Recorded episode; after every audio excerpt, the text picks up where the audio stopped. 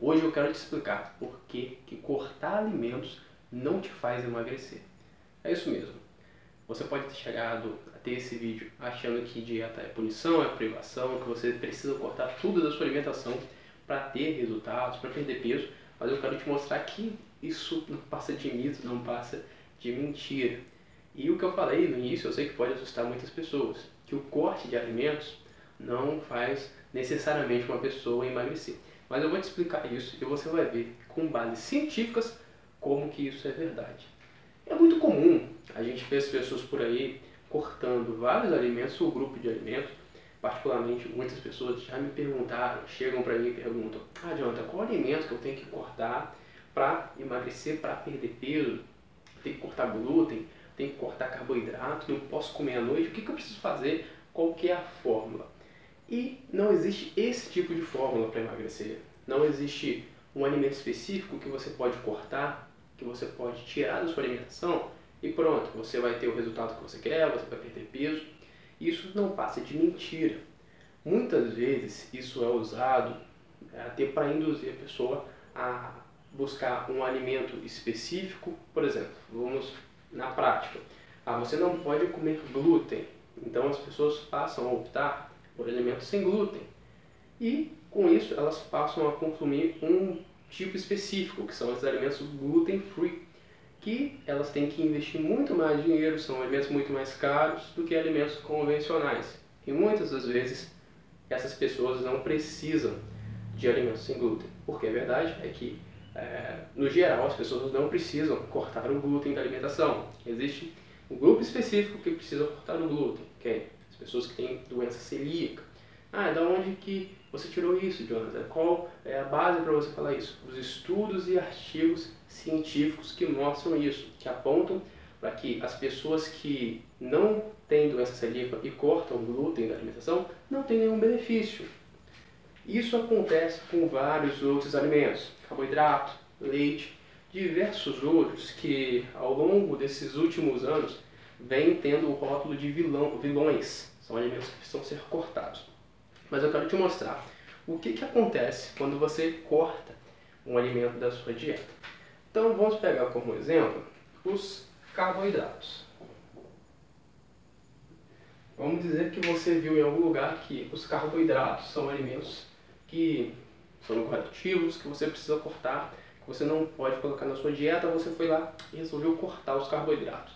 Ah, vou cortar vários carboidratos da minha alimentação, eu vou focar mais no consumo de proteínas, né, de gorduras, porque eu vi que isso é o que dá resultado, é o que vai fazer eu perder peso.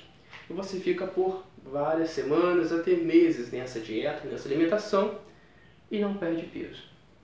E as pessoas perguntam, ué, mas eu cortei alimento, por que eu não emagreci? Isso é uma coisa muito mais comum do que as pessoas acham. Isso acontece demais. E por que isso acontece? Agora vem a explicação. Todos nós temos uma necessidade energética.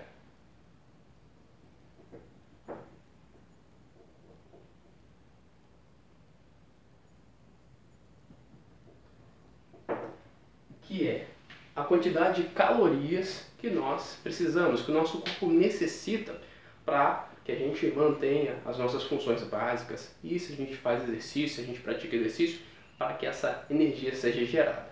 Então, vamos supor que a necessidade básica de alguém, vamos supor que a sua necessidade seja de 2 mil quilocalorias. Isso aqui é o que você precisa para se manter. Quando você consome mais do que isso, sabe o que acontece? Você engorda.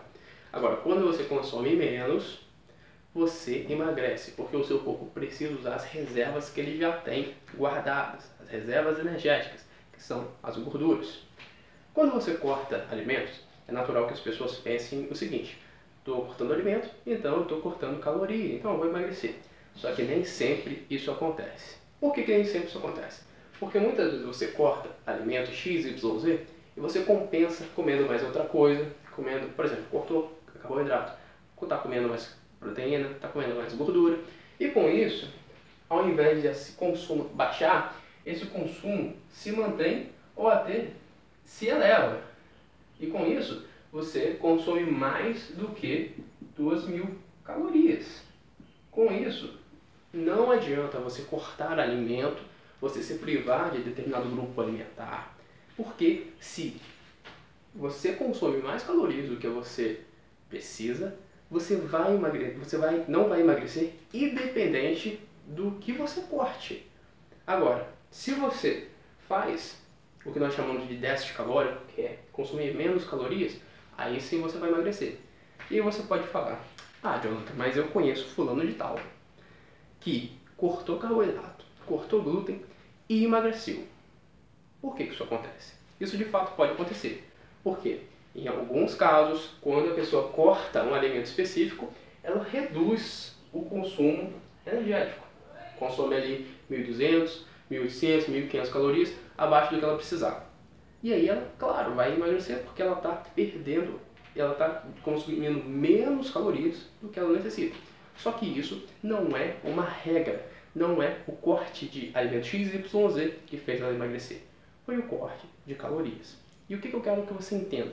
que você não precisa cortar alimentos para que você corte calorias. É muito simples você fazer esse corte de calorias sem ter que fazer privação ou se punir tratando a alimentação como um problema, como uma forma de você não se sentir bem, como um problema no meio do seu dia. Então a sua alimentação ela precisa ser uma aliada. Você não pode ver ela como um período de punição, onde você vai comer as coisas que você não gosta e está cortando aquilo que você gosta de comer. Tem que haver um equilíbrio entre o que o seu corpo precisa e aquilo que você gosta de comer.